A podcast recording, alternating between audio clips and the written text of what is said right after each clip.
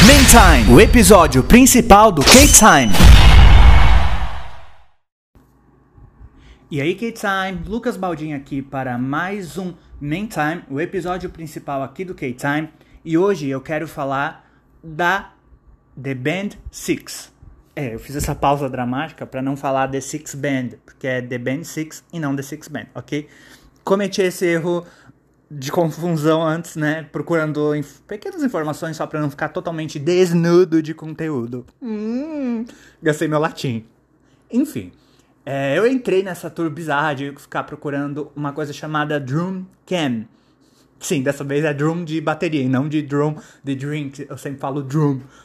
Enfim, eu entrei nisso porque do nada eu comecei. Hum, não deve ter sido nada, mas eu comecei a ver uns bateristas aí de artistas latinos e eu, eu gostei, tipo, da vibe do vídeo, assim, de você ver o, o baterista tocando, ou enfim, um baixista, um... É que eu entrei pela bateria. Aí eu fui pro resto da banda. E eu pensei, será que existe do Blackpink? Será que em sã consciência vai que a YG, né, não deu bola? E, e realmente eu achei. Se você procurar o, é, o... Não procurei de todos os membros, né? Mas ao, quando eu fiz a pesquisa geral me puxou dois. O baterista e o diretor musical do Blackpink, né? No caso da Six Band, aliás, The Band Six, eles postaram alguns vídeos durante turnê e durante ensaios. Quando você vê a turnê, você não vê o palco inteiro. Por algum motivo, né, talvez da direção da gravadora, eles não puderam filmar o palco inteiro. Mas você vê um pedacinho ali, você vê o que está acontecendo. Isso é interessante, você tem uma outra visão. Eu, pelo menos, como né, um curiosinho, foi super legal. Eu achava que eles eram só do do, do Blackpink e desconfiava que eles tocaram com o 21, mas não, não, não os reconheci nas primeiras turnês do 21. Realmente são eles. Eles entraram na YG em 2012, eles são, origina são ori naturais, originais, enfim, a banda original e os membros naturais, não sei se natural de verdade, mas eles eram, né, eles moravam, eles estavam, vamos falar assim que é mais fácil de não cometer erro. Eles estavam nos Estados Unidos. E eles foram chamados para fazer a turnê a live do Big Bang em 2012 e ficaram. Eles foram reaproveitados pro, pro ai, menino, pro 21, então eles fizeram as turnês com o 21, eles depois foram pro Blackpink e sempre que você vê banda, possivelmente são eles lá. E eu arrisco dizer, porque eu não sei, não, não pesquisei, mas eu acho que a, a YG foi a primeira a utilizar a banda ao vivo, com os, né, em vez de usar só o playback da música, igual a maioria das gravadoras fazem nos shows de artistas de K-pop a YG é a única que tem uma banda mesmo para tocar junto. Isso eu acho a coisa mais legal da, da YG e do K-pop é ter né, os artistas que se apresentam com banda. É, a, os membros que foram né, participar dessa turnê, e acredito que estão até hoje lá, né, que é desse, a The Band Six, é o Justin Lyons, o Benny Rogers, ele é baterista, o Omar, que eu achei o vídeo, né? O Omar Dominic, que daí é o diretor musical e o baixista, e o Dan Jackson, é... Em 2007, que eu tô... aliás, 2017, pelo que eu tô lendo aqui na minha colinha, ele eles colocaram membro novo? É. Teve a adição do Brandon Finkley e do Young Worley. E é isso aí. E eles trabalharam com artistas como 21 e Psy, ok? Ah, porque eu tô. Só deixa eu deixar claro aqui, né? Acreditar. Pra eu ter uma informaçãozinha básica, só pra dar um contextinho e depois começar a opinar como eu gosto de fazer, eu peguei o artigo do site blackpink.café. Mas obviamente tá em inglês. Eu traduzi antes? Não! Tô fazendo tudo de cabeça como eu gosto. Ah, daí aqui mostra quem é quem. Quer dizer, aqui você não tá vendo, né? Mas no, no artigo que eu tô lendo. Então, na bateria, tem o Dominique. Aliás. Ai, peraí que tá errado. É. Omar Dominique na bateria. O Benny Rogers, como eu já falei, é o baterista. Que daí é ele que tem os videozinhos, assim, com a visão da câmera. O Young Worley tá nos teclados. O Just Lion, Justin Lyons é o guitarrista. O Brandon Finkley tá no Pro Tools é uma Pro Tools é uma ferramenta de edição de áudio, de, enfim, provavelmente é o que faz o playback tocar. E é isso aí. essa é a banda do Blackpink. basicamente. Aí todo mundo que já assistiu algum show do. do. do Blackpink reconhece alguns nomes que eu falo. Omar. O Omar eu sempre eu já reconheci esse nome, porque eu, eu lembro delas falando. O resto eu não gravei. Mas é muito interessante. tô rindo de. Eu tô rindo de nervoso com a animação. Porque, tipo, eu nunca imaginei que eu ia encontrar esse nível de bastidor. Que a gente queria, eu falar, a gente, no plural mesmo, como fandom mesmo. Como fã-clube. A gente queria ter visto isso no The Show. Aliás, no The Movie, que prometeram, ai, vai ter bastidor, vai ter isso, vai ter aquilo. Aí, ó, olha que interessante, uma visão da banda. A banda nem apareceu direito no documentário, nem conversaram com a banda, né? Enfim. É muito, é muito interessante ver isso. Porque quando você vê o show finalizado, a gravação oficial, claro, se você vê vídeo de fã, você não, é, não vai ter, obviamente, a mesma qualidade de alguém da banda fazendo, né? No sentido de qualidade de material. Porque a pessoa tá ali no. né? Por que eu tô dizendo isso? Porque quando você vê vídeos de ensaio, principalmente os de ensaio, você ouve a banda mesmo, assim. Os playbacks estão. Claro, você ouve a base que eles usam, porque eles estão fazendo ensaio geral. Então, muitos. você Alguns vídeos você escuta elas, o vocal inteiro da música, no caso, todas as partes com voz. Mas tem outros que você vê a base mesmo, como eles utilizam a base. Então eu concluí que a Jenny é que menos usa base, principalmente nos raps. As outras é tudo com base. Aí você vê aquelas frases cortadas, sabe? Tipo, que só tem umas palavras-chave ali da música para dar base pro artista. E é muito interessante, quando você vê um vídeo de fã, não tem a mesma qualidade, porque ele gravou lá da plateia, é aquele som do estádio. Claro, se você, assim, do baterista, tem áudio que tem vídeo, aliás, que eu não também escuto o áudio inteiro, eu só escuto a bateria. Mas é mesmo assim é muito interessante ver como funciona, como é a visão atrás do painel de LED, por exemplo. Você já deve sacar, principalmente se acompanha o Blackpink, que a maior parte do show, na maior parte do show, a banda tá escondida atrás do palco, né? Eles ficam atrás do telão, pelo menos do Blackpink. Acho que os outros, nos outros artistas, né, com os outros artistas, a banda fica ali aparecendo. Mas o Blackpink usa esse artifício, deixar eles atrás do telão em alguns momentos-chave o painel de LED abre e eles aparecem, né? Pra principalmente fazer os solos da banda. Que isso também você acha no YouTube. É, os solos que a banda faz com os artistas. Tipo, que geralmente é uma, um respiro ali pros artistas e trocar de figurino, né? Enfim. Passagem de ato também, né? Passagem de bloco. E, e é muito diferente o vídeo de ensaio, assim, eu escutei muito melhor a banda e eu entendi como que ela funciona junto com a música, sabe? Então, o baixista, quando ele não tá com, literalmente com o instrumento baixo, ele fica no teclado, fazendo os baixos com o teclado. É muito interessante. Talvez você tá num nível aí que você tá pouco se lixando para isso. Pensar, ai, o que, que isso vai mudar a minha vida? Para mim mudou muita coisa, porque eu sou curioso, eu gosto de saber como as coisas funcionam. Claro, não tem nenhum vídeo deles explicando, assim, ah, é assim que funciona, é aqui que fica a banda, olha só como fica. Isso que eu achei um pouco chato no vídeo, vou criticar mesmo, no vídeo do baterista, por exemplo. Eu queria que ele levantasse mais a câmera para eu ver como é que é a visão, que é, qual é a visão que, sabe, qual é a visão do estádio ou da plateia, como que é. Tem um vídeo que dá pra ver assim, não, dá, não aparece muito do teto, assim, né? No caso, o teto não do estádio, mas a parte de cima, assim, que você consegue ver a visão do palco, mas aparece só um pouquinho. Aí dá pra ver aqueles pontinhos cor-de-rosa dos light sticks. É muito bonitinho, que você vê um mar inteiro, assim, o palco escuro e o mar inteiro, só com os pontinhos, ah, sabe, as, os pontinhos de luz cor-de-rosinha dos light sticks. É muito bonitinho! Eu quero saber qual é a visão que o artista tem no palco, eu sou curioso, eu gosto dessas coisas. Pra, então, no tom de voz deve estar tá percebendo que eu amei, né? Então é muito curioso ver esse ponto. Tipo assim, tô fazendo episódio só pra, né, fofocar hoje. E esqueci. Me sopra aqui, produção. Obrigado, lembrei. Então, tipo assim, eu consegui ver como que é atrás do palco, como que é com o talão fechado, sabe? A banda tocando é meio sem graça. Confesso. É triste. Mas, tipo assim, é interessante ver, sabe?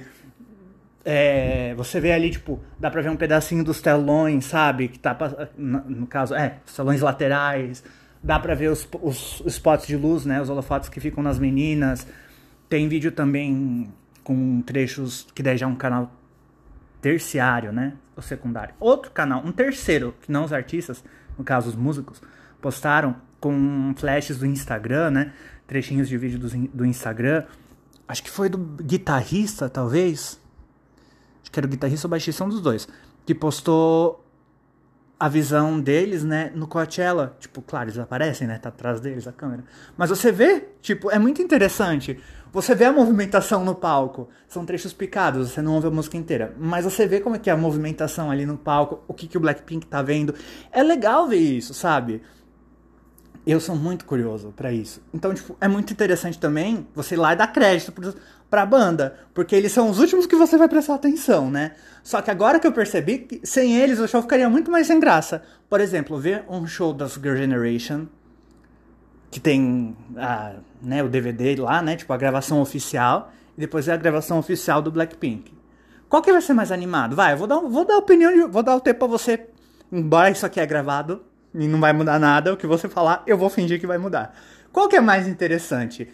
Os Girl Generation, que elas usam só o playback da música, a base de estúdio normal, né? Elas estão lá sozinhas, sem banda, sem nada. Ou o Blackpink tá com banda? Embora às vezes a banda não apareça, mas você sabe que tem uma banda tocando. Qual é mais legal? Blackpink, porque dá uma avivada. A banda ali, por mais que às vezes elas. Eu achava que elas não tinham. Eles não tinham muita função. Às vezes achava. Parece. Assim, assistindo um show e ouvindo, às vezes, sei lá, o, o álbum do The Show, por exemplo parece que eles não têm muita função, eles ficam fazendo o mínimo e é o playback que domina a música. Comecei a ver que não, menino. A banda faz a maior parte da música. Mesmo o que, é eletrônico, os músicos estão lá. E eu descobri que o diretor musical, ele faz o às vezes ele faz o baixo da música por teclado, com os tecladinhos ali. Eu não sabia que existia isso. Entendeu? E eu sou curioso a esse ponto. É, a gente no K-pop é muito acostumado a não ter esse, esse, esse nível de informação. Assim, olha, é, mostrar o Blackpink gravando. Claro, tem artistas que mostram, mas a gente sabe que aquilo ali é tudo meio que forjadinho para ficar bonito. Não é que nem, sei lá, em documentários de artistas ocidentais, que eles levam no estúdio, mostram. Claro, também a gente sabe que aquilo ali é meio que montado para não, para dar uma imagem bonita. Mas mesmo assim a gente tá, já tem uma noção de como as coisas funcionam. Então é muito legal isso acontecendo. E é triste você ver que, por exemplo, o diretor musical do Blackpink, o Omar, ele só ele tem, tipo, nem mil inscritos no canal dele, coitado. Dá pra ver que ele não é a prioridade dele, né? Tem pouquíssimos vídeos. Mas mesmo assim, não tem muitos. Alguns não tem muito. Ou tinha, eu que não percebi. Enfim, acho que deve ter. Vamos prestigiar essa galera, gente. Óbvio que no Instagram eles devem ser bombadíssimos, né? Mas o YouTube também é importante, que é onde a gente consegue ver os vídeos compridos, as coisas de. de. né? De bastidor. Imagina um documentário do Blackpink, um filme do Blackpink, onde a gente vê as sessões de ensaio completas e não só uma frase da Jenny trocando ideia com o músico. Ou uns segundinhos das meninas sentadinhas nas cadeiras tocando, cantando com a banda, fazendo a passagem de som com a banda. Parece assim, de fora, que é muito simples as coisas acontecerem, né? Que só chega lá e faz, ah, tá pronto. Mas, gente, tem mó trabalho, tem que adaptar a música pra banda, a banda tem que fazer arranjo. E a cada turnê os arranjos mudam. Então, assim, a Blackpink tem que lançar com a banda. Eles têm que entender em que ponto tá a base, em que ponto não tá. Pra saber o que vai acontecer, né, menino? E é muito interessante ver isso. Por mais que não tá ali explicado, você ouvindo, sei lá, tipo, o baterista passando a música, com todos os outros instrumentos ali ao ouvido. Você vê onde é que tá cada coisinha. Você, poxa, ali tem um, um bass que eu não consegui ouvir. Ali é curioso, sabe? É interessante. Eu sei que tem muita gente que vai estar pensando, ai, por que ele ainda tá falando disso? Eu gosto dessas coisas. Eu acho que eu tirei minha, minha carteirinha de nerd, nerdo, nerdo, hoje. Eu não achava, mas eu sou muito curioso. Eu sou muito a esse ponto. Eu gosto de uma coisa, eu vou lá, vamos descobrir tudo que eu posso. E acho que já não tentei achar mais coisa, mas não consegui. Mas enfim, queria só passar aqui, né, pra dar esse registro aqui de que essa fofoquita, menino, tipo, eu comecei a ver que a banda dá uma vivada na coisa, sabe? A banda dá uma animada na história, deixa também mais vivo. Porque, de novo, o K-pop ele é muito preso à coreografia. Pouco, poucos grupos que os, os artistas saem da coreografia para interagir no palco. Ou quando é uma música onde eles abrem mão da coreografia, os artistas conseguem ter a presença de palco ali, de não depender de uma coreografia para fazer o show acontecer. Tem muito artista que. Muito. Vou falar isso mesmo, tem muita, muito, muito grupo que quando tem a parte do show onde eles vão ficar sem coreografia, eles vão ficar. Enfim, transitando pelo palco, vão lá pra passarela, né, que fica no público para interagir com os fãs. É uma coisa assim travada, dá pra ver que eles não têm a mesma presença de palco, sei lá, aqui no Ocidente tem, porque a gente não é acostumado com esse modelo de apresentação, onde tem uma coreografia e fica certinho na coreografia e não sai disso. O Blackpink e o 2NE1, pra mim, o 2NE1 até mais do que o Blackpink, tá? Vou arriscar dizer. São os grupos, acho que até por esse modelo que eles utilizam, de ter uma banda junto, de ter momentos onde vira, sabe, vira uma coisa menos presa à coreografia. Elas conseguem ter presença de palco, sabe? Se, se tiram uma coreografia, elas sustentam ainda. Você consegue prestar atenção sem sentir que tá faltando alguma coisa. Tipo, ah, deu para perceber que soltou a coreografia aqui, ó. Seriam melhores fazendo dancinha, sabe? Tipo, não. E acho que tudo isso é o conjunto, de deixar um negócio mais humano, assim. De não ser, claro, no fim. Aliás, deixa eu terminar a frase, que eu tenho essa mania. De não ser aquela coisa hum, só do playback, sabe? Ter a banda ali tocando e dando a vida pro negócio. Porque deixa mais automatizado, sabe? Deixa mais mecânico. Você ter o, só o playback, a base da música, e não ter uma banda executando junto à música. Deixa o negócio diferente, deixa o negócio mais vivo, sabe? Só que também tem que pensar uma coisa que ninguém pensa, né? É muito mais barato fazer uma turnê sem banda. Né? Você não paga a diária do ensaio, você não tem que pagar hotel para mais gente, porque já é uma, muitos shows já tem uma estrutura grande, né? No sentido, acho que de equipe, staff, equipamentos e gastos. E até porque muitas gravadoras não pagam bem para os artistas fazer o show. A YG, embora tenha toda aquela né, todo aquele hate em cima dela de que, meu Deus, que péssima administração. Eu vi um vídeo, não lembro de quem. Eu acho que era da Natiza, do canal Natiza TV. É, que compararam assim as porcentagens que, artista, que, os artistas ganham pela venda de álbuns, pela por, por ingressos de show. A YG é que melhor paga.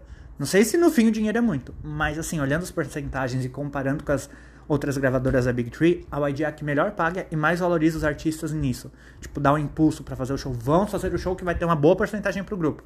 Embora, claro, isso vai ser dividido depois, né, pelos integrantes, mas de todo modo. Então é muito interessante ver, sabe?